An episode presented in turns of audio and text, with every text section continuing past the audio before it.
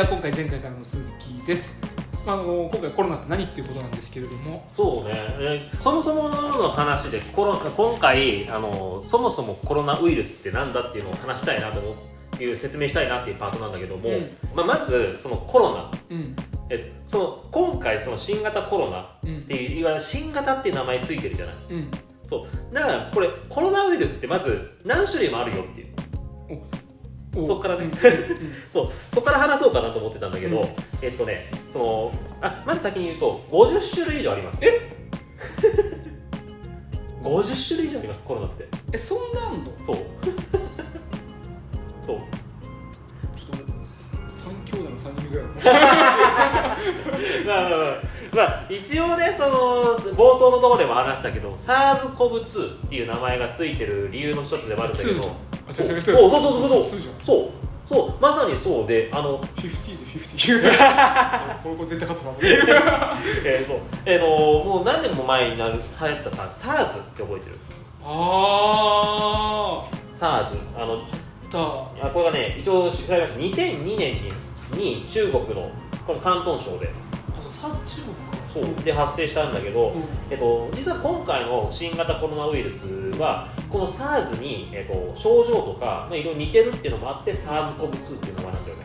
あその SARS に似てるから SARS2 なんだ。そうそうそうそう、んまあ、SARS の進化系とまでは言えないらしいんだけど、ん。だからそう今回その発症してるその症状だとかいろいろなんかであの形状とかが似てるらしい。へそういうのもあって実はコロナっていうのは今のそそれこそ SARS みたいに結構やっぱり前々から実は言われてきたものなんだよっていうのを、そうそうっていうのをそこら辺の話をしとししたいね。うん。いやまあというよりもあれだよね。50種類って何みたいな。そんなに溢れてたのさそう。コロナみたいな。そう。で、まあ、そもそもの話でじゃあこのコロナってなんだっていうところなんだけどコロナのコロナって何っていうところから話そうかと思ったんだけどえビールじゃなかった。でもね俺 実はねちょっと怒られそういやこれね確かねなんかおコロナビールのコロナって確か同じ語源じゃねえかな。え？どどういうこあのコロナってのがそもそも王冠って意味なんだよ。じゃあ待って調べたいんだけどコロナビールのコロナってうん。いあれマジで王冠とかじゃなかったかなやでも可能性ありそうだよねそうそう。そうそうそう。うん。テレビとかでそのコロナの画像とかを見たことがある人は分かると思うんだけど、えっと、丸にブツブツみたいなのがついてるのって分かる。要はブツブツブツブツ突起してるっていうのがあーこうなんかそうそうそうなんか出てきてなんかちょんちょん突起があるんだよね。いくつもいくつも。瓶のコーラの蓋みたいな感じになってあれかな。というかなんか、ま、丸にもなんかこうブツブツがなんか、はいはいあもうあちこちついてるんだよ、るうん。あそうそう。で今の瓶瓶の蓋とかもあるんだけどあれが王冠に似てるっていうことでコロナなんだけど似てるかっていう。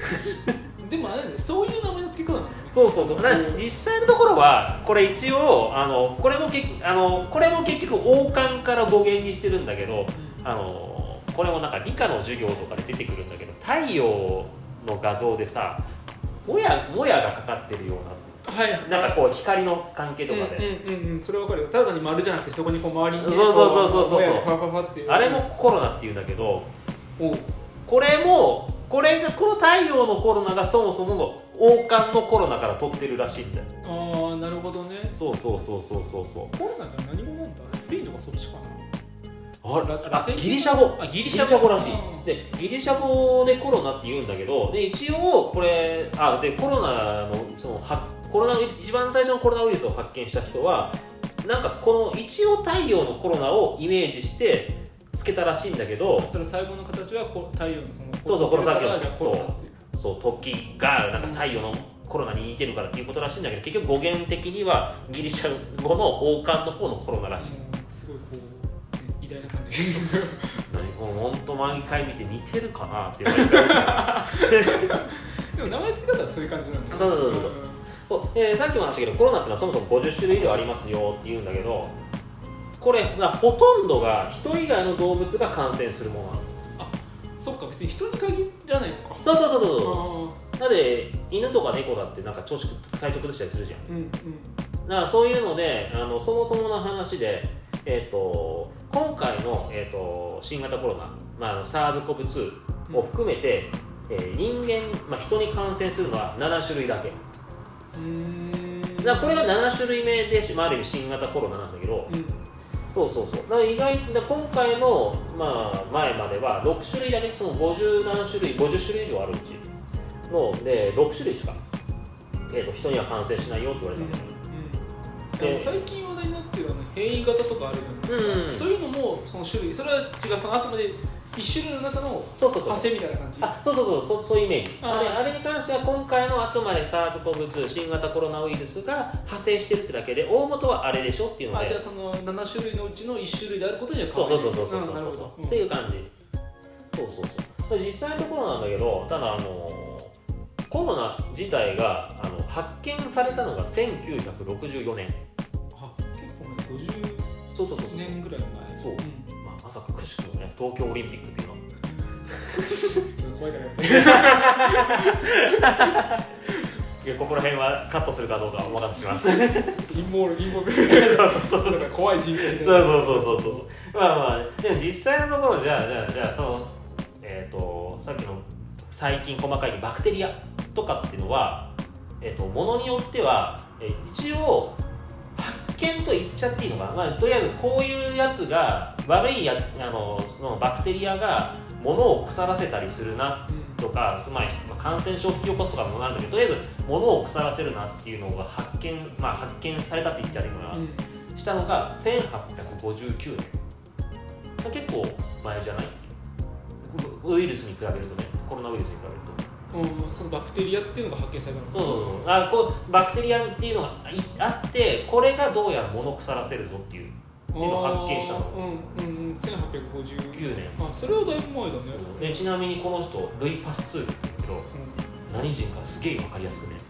フランスあたりえー ルルイ何世みたい。なそうそうそうそう。そこだけを頼りに分かりやすいんだかかってる今いやこれもうもう一個ねこの名前でもう一個ねやらせてもらいけど、うん。実はこのルイ・パスツールがやった方法と似たようなことをやってた人が1765年にいるんだよ100年ぐらい前ですそう。だからも実際にはこのバクテリアとか物を腐らせるなっていうのがいるんだろうなっていうのはもうこのぐらいにはもう全然分かってたんだよね。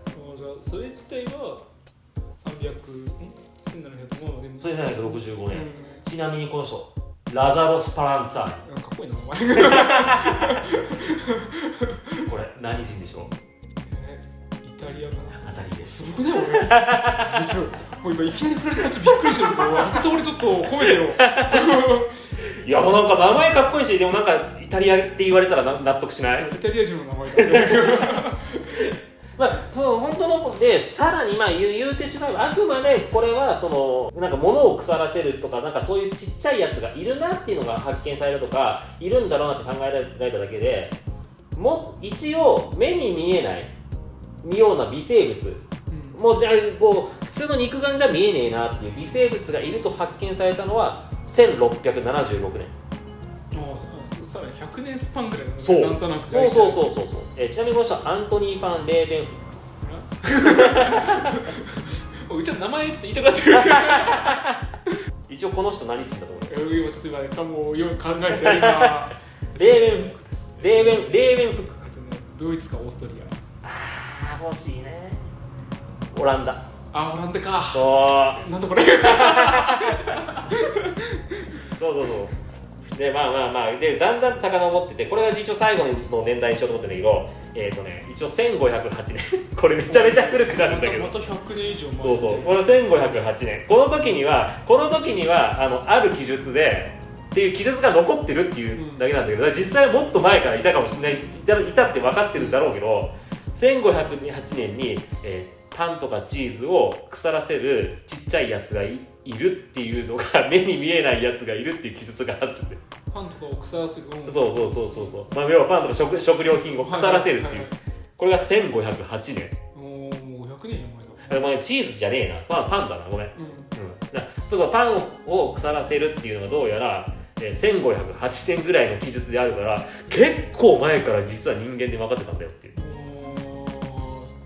それでもさ最近っていうそうそうこれ一応そう。まあ最近バク最近でこれは微生物とか目に見えないものとか、うん。あくまでさっきのバクテリアに関してはそこに三一応1765年にいるんだろうなっていう実験を試みた人がいて、1859年に一応発見されたうん感じ。でまあそれはそれを考えても、まあ、そこからはコロナの発見までやっぱ100年ぐらいです100年以上差があるんだよねでそう考えるとやっぱりコロナってまだその自体のコロナウイルス自体が研究が浅いし今もどんどん進められてるよっていう段階なんだよね、で一応の話をしとくとえっとねさっき言った、えーと、SARS-CoV-2 を含めて7種人に感染しますよっていう、ありました。で一応6種の残りの6種のうち4種類は大したことないんだよ。これ。とない大して軽症です。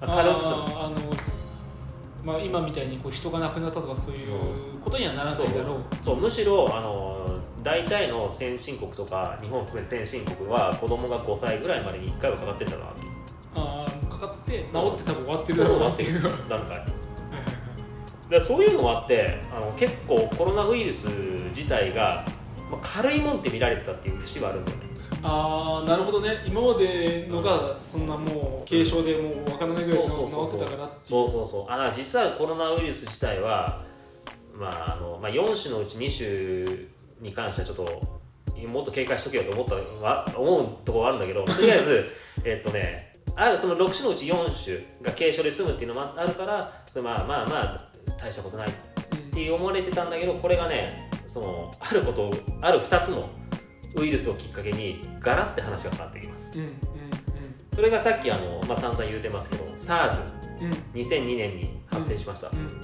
これがねえっ、ー、とね中国で発生しました2003年12月時点で一応30を超える国や地域で見つかって8069人、うん、でこのうち重症の肺炎で亡くなったのが775人、うん、致死率9.6%、うん、結構やばくないっつってうんうんうんうん、だこれに関してちょっとね、まあ、実際にななって軽症で住んでる人とかもいるから一概にもいないんだけど確実に SARS にかかってるなっていう人の中で10人に1人が死んでるんだよね。あそれさ10人それ9発そういうこと？かそうそうそうそう。そういうこと。だだから結構やっぱかなり高い致死率なんだよなっていうのであれコロナって今何コロナがね実はそこまで軽症致死率は高くないんででこれもね結局は今データを今集積中だから、うん、細かい数字はまたちょっと後でターンで話そうと思ったんだけど、うん、あいや実際のところはこれあの今ちょっと計測中。なんだよね、ただねこの致死率9.6%とかまではいかない理由としてあのこれに関してねただこの SARS とか今もう一個今ちょっと話そうと思ってるんだけど MERS に比べてこれはね感染症とか本気で世界が取り組んだおかげで致死率が低く測定されてるうん、あていうか、マウスのところ、今ちょっと、あ、ちょうど話しちゃうわ。ごめん。うん、えっとね、次にその話したのが中東呼吸器症候群コロナウイルス通称 MERS、うんうん、これもね一時期テレビとかでやってたんだけど MERS アフリカだおそうそうそうそうそう。だよね。これがねサウジアラビア。そうなんですよね、うん、あ中東なんだけど。中中東かアフリカじゃないか。そう中東のなんだけどこれがね27カ国で、えー、2494人かかりましたっていう、うん、でそのうちの858人が死亡、うん、だ致死率が34.4%すごいね。そう。3人に1人？そう。ただねだこれで今ちょっとコロナの今の話にもつながってくるんだけど、うん、えーとね、あくまで、えーと、確実に MERS にかかったなっていう人だけを抽出してるデータであって、ああなるほど。そう、あの MERS にかかったけど軽症で済んだなっていう人がぜめちゃめちゃいるんだよね。はいはいはい、うん、でもしかかったんだけど要は症状が出なかった人とか、うん、なんかちょっとした熱で済んだなっていう。人とかいるんだよね。でだからこれに関して一応、えー、後々にね大規模な調査が行われました、うん、サウジアラビアの人口の0.15%が MERS の抗体を持っていたので、うん、要は0.15%の人間はかかってたんじゃないかって言われてる。ああなるほど。そう。そうなんかちょっと人数がちょっと今のコロナだと少ないんじゃないかなっていう感覚があるのはあの要はその計測の仕方にもあったかもしれないそうあくまでそうだから実際にはかかったけど病院行かなかったって人がめちゃめちゃいるわけですよ。あでこうウイルスさんの中に入ってたけど、うん、こうそうそうそうあの何も出なく行かないで済むぐらいで多分その治っちゃったんだろうっていう。そうそうそうそう。で一応この0.15%どんなもんかっていうとサウジアラビアの人口が、えーと、約3400万人なので、はい、えーと、そのうちの5.1万人。うんだから5.1万、まあ、これもめちゃめちゃ多いんだけど5.1万人のうち858%だからこう見ると致死率は 1. 点何パー、まあ、2%パーまでいかないぐらいになるんだよね。うんうん。こういう数字のトリックがあるから実はその致死率っていうのは一概には言えないんだよね。あ実際にはかかったけどもあのかかったんだけども病院に行かないで済んでるとか、ーでも逆だ分かんないよ。だから例えばうその MERS で亡くなった人いるかもしれないけど、うん。わかんその MERS が直接的だったか分かんないかもしれない。そう。MERS をきっかけにしてもともと他の病気持ってたりとか体が極端に弱かったがゆえにその MERS をきっかけにこうそれがさらに加速したとかそれによってこうっていうケースもあったかもしれないよね。そうそうそう多分今のコロナでも同じこと言えるんじゃまあないそうそうそう。いう実際のところこの致死率っていうのは。実はそこまで、まあ、もちろんただ今回みたいにここまでもう大々的にもう何人感染者が出てますとかもうここまでやってるんであればある程度信頼できる数字になると思うんだけども一概にはこの実は致死率、まあ普通の病気だったらともかくだけどにはちょっとなんかあちょっと曖昧だなと思ってた方がいいよっていう。まあ、その実際の調査方法とそれをそうそうそうそう。ただそこまで追っかけなきゃ。でもで逆にじゃあそこまで本当に力んだぜって、ね、亡くなった人を一人一人全部こうやってるっていう。突き詰めることが多分できないよねこの逼迫者の状況の中だとね。やっぱり正確な数字っていうのはもうやっぱり何年後かにやってそういう疫学とかあまり大規模な調査してやっと分かってくるんだろうなっていう、うん。そういう意味でやっぱり調査中なんだよね。ああなるほど。最初に調査中って言ったのはそう。ちょっと調査かんないけどごめんねあのそういう意味合いがあったからっていうことそうそうそう。はいだから今のところの正確な数字っていうのは多分出ないんだろうなっていう。今もちろん例えば日々ニュースで何人かかって重症者が何名で何人亡くなりましたっていうのはあるあるんだけどじゃあこれが本当にこいつの正しい数字かどうかっていうのはやっぱりちょっと後々にならないとわからないところ、そうそういうことだね。うん。まあそういうのも OK うん、っていう感じかな。なもし例えば、まあ、このこラジオが長く続いて、今何パーセントですって言ったら、何年後かに聞いた人が、え、違くね？って思う方多いよね。はい全然違うじゃんそうそうそう、濁したい。この今のここで数字出すのは濁したい。いやーあえて冷たい言わせないちょっと数字だけ言ってもらっていい？今いやいやいやいやいやあの今のとこ全部カットして数字だけ出すの俺がじゃあちょっと後でもう一回ちょっともう一回ちょっと後でしゃべるわ。そうそうそうそう。まあでもそう実際そういや言われてみたらそうだよねっていう、うんそうそうそうそうだからなんかねそのニュースで毎日、ういろんな数字出てるけれどもそれもねまあちょっとあんまこういうこと言うとちょっとまあまあまあ。よくないからあれだけどもうちょっといろんな実際亡くなってる方もいるから。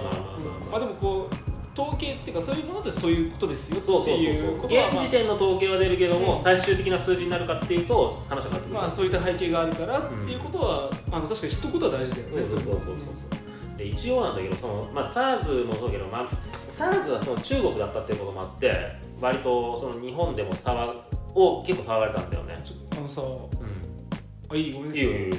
SARS とかまず日本あんま来なかっこれ来てないんで。たよね。そう。あのうすごいめちゃくちゃ海外のニュースだったなっていう。まあ多分かかった人いると思うからちょっとあんまあのこういう言い方するのはあれかもしれないけど、まあ、今でもあれだからね。あの例えばサウジアラビアとかに行った時にはその MERS とかのやっぱり、えー、とアラサウジアラビアに行ってその帰で帰ってくる時とかのでそのやっぱりその MERS のなんかチェックとかしなきゃいけないしからあそうなんだ、うんらしい。だからそそれぐらいやっぱり今でもあるんだけどでも知らないじゃんそんなのっていう、いや SARS と MERS に関しては、海外でそういうのが流行ってるんだなっていう認識だった当時、うん。でそれ、ね、で今回は、まあ、コロナはね日本も含めて世界的だったけど。そう。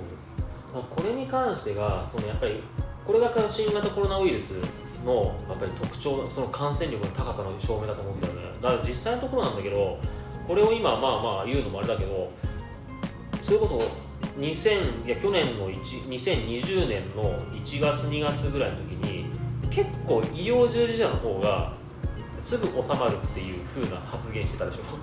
あ楽観的だった楽観的だったでしょ。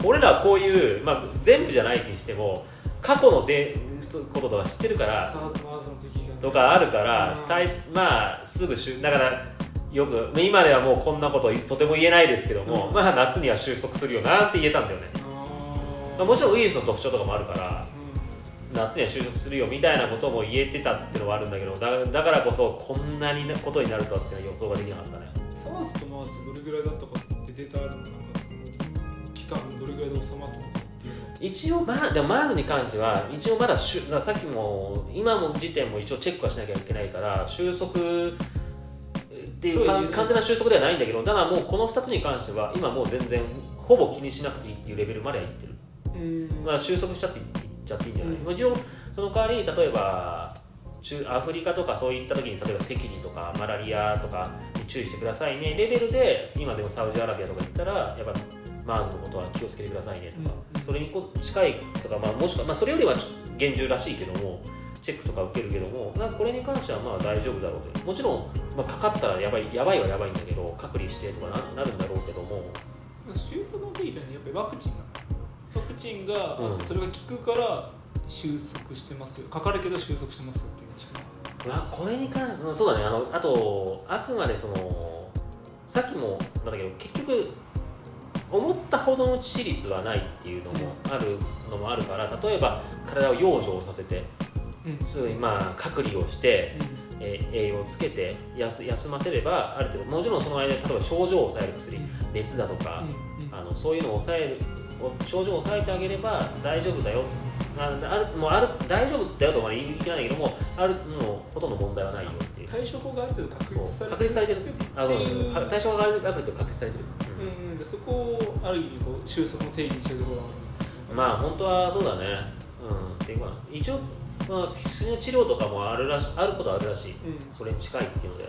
でこれで一応そのマーズで結構多くのことが分かるようになったよっていう。うん。基本的にその何が分かるようになったかっていうと人以外の動物から人に感染してるなっていう。はいはいはいで実はこれちょっと遡って SARS の時点でもこれ SARS これおそらくコウモリから人って言われてるんだよ。はいはいはい。って言われてんだよね。でって言われてたんですけども今回のその MERS、まあ、今回じゃないごめん今回じゃないごめんなさい。ええっと MERS に関してはラクダから人って言われてんだよ。おお。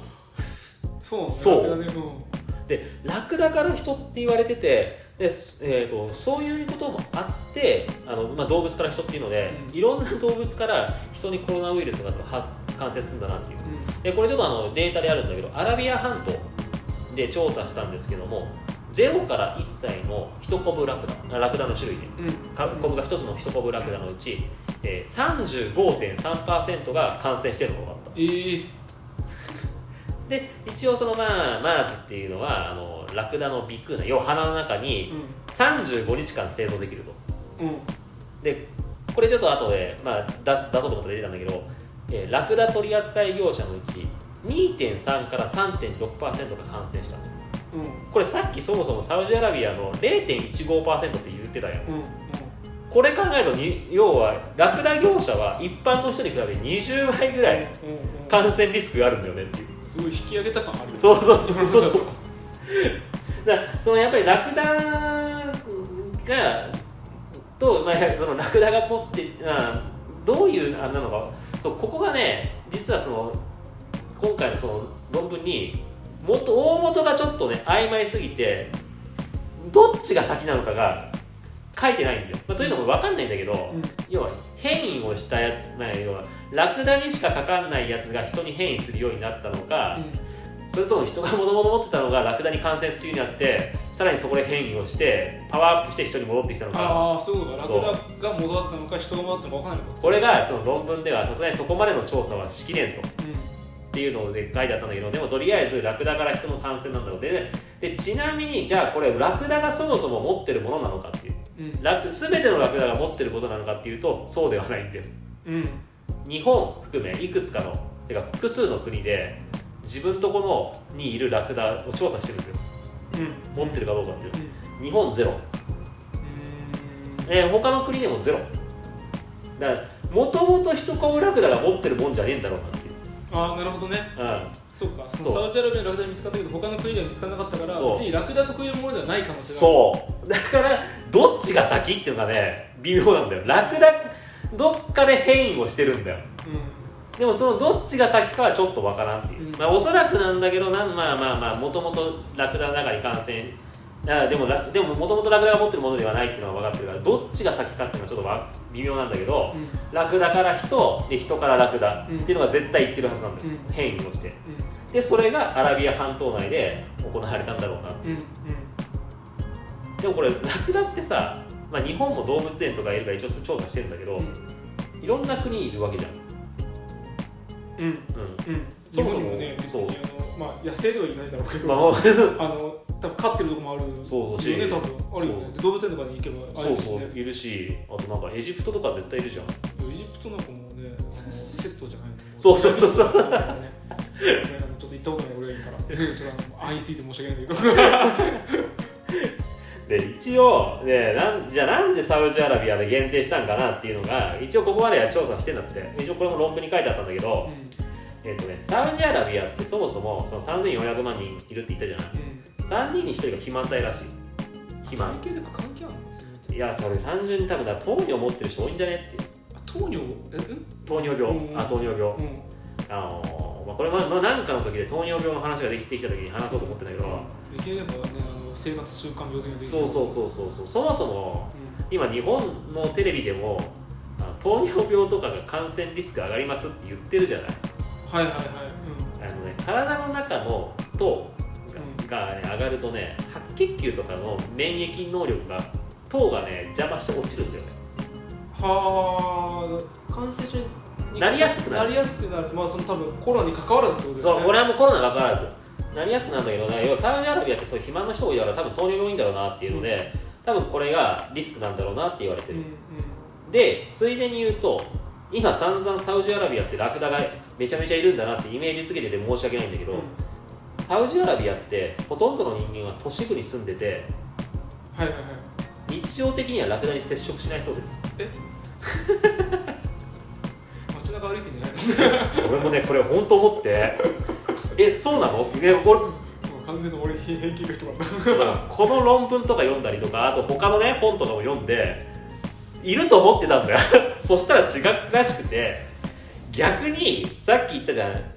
東アフリカってアフリカって言ってくれたじゃない、うん。ラクダとかのね、いや本当に。そう。東アフリカのように逆に日常的にラクダと接触してる機会の多い国とか地域はこれ多分子供の頃に免疫獲得してるんじゃないかっていう。ああなるほどね。うん。でだからそれこそどうあの経緯的な問題になるんだけど要は変異前の状態の要は毒性が低い状態の状態で免疫を獲得できてるんじゃないかうんう。んうんうんうんだからそういうのが重なっておそらくサウジアラビア。うん。のののアラビア半島でほぼこれもうほぼ限定的って言っちゃっていいらしいんだけど、うん。サウジアラビアなどアラビア半島で出たんじゃないかってなるほどね。っていうことらしい、そういうことでその今回のマーズで人からラクダとか、まあ、要は動物と人うん。とかもそういうのがあるよっていう。だからもうそれはマーズが初めてだったの？その動物から人に人と動物間でウイルスが行き来するって分かったのか。あ SARS の時点でも言われてた。SARS 全然言われてた。そう SARS の時点ではあそうコウモリって言ってたそうもんね。コウモリから人って言ったじゃない。でまあもともとねウイルスでどうしても変異するから、えー、とこれあれ鳥インフルエンザウイルスとかってお覚えてる？もう一時期すげえニュースとかになったけど今でも言う、まあ、今言うけどね。で出るよね。それでなんかあの言う言うこう鳥のそういう農場っていうかそこでかかっても全部こうあそうそうそうそう。そう今でも出てくるよね。今出てくるでああいう感じのなんだけど要はウイルス系は変異をして人から動物動物から人っていうのは言われてはいいるんでもうウイルス全般的に。うん。でもとりあえずこの MERS であコロナウイルスっていうのもやっぱりその特徴があるんだなっていうのが確定したって感じ。ああなるほどね。だからコロナうんもそういうのがあるのがもうほぼほぼああ確定したなっていう感じマーズがそれは、まあ、SARS 言われてて MERS でほぼほぼ確定したっていそうそうそうそうそうそうそう。で今回のコロナも。でこれに関してはそのあの今のところ今のところわからないんだけどもそうこれをその後々話そうと思ったんだけどそういう意味で変異する可能性はあるからこの先わからんよっていう話。それで毒性を増していくって可能性があるっていうのは立証できるよねっていう。今回のそのサウジアラビアマーズの時に,、まあそうマーズの時にあの人から動物動物間動物と人あの間を行き来することによってそれがだんだん強くなってくるっていうことがが可能性はでだからまあ実際のところはそれこそさっきのデータのマジックで致死率はもっとぐっと低くなるかもしれないっていうのはあるけどもやっぱりそれで亡くなってる人もいるわけだしうん。やっぱり怖いよねっていう。うん。だから実際コロナウイルスってそんな感じかなっていうのでで一応これが、まあ、コロナって何っていう。っていう感じで調べたことかな。うんうんうんでとりあえずその、ね、今ちょっとよ次にはこの患者さんからよくある質問。うん。うんで、まあ、抗生剤、はいはいはい。なんでこれコロナに効かないの？って話をしたいなと思います。いやいやもうちょっとあのこうより身近なところで今回ちょっとあのそもそも論っていうところでね一そもそも論だよね回話まあ、歴史も含めてだったね。マーズとかそう SARS そうそうそう。とかも合わせてね。うん。って感じかな。じゃあちょっと今回はこのところで。以ほら。上。じゃあまた次回ということで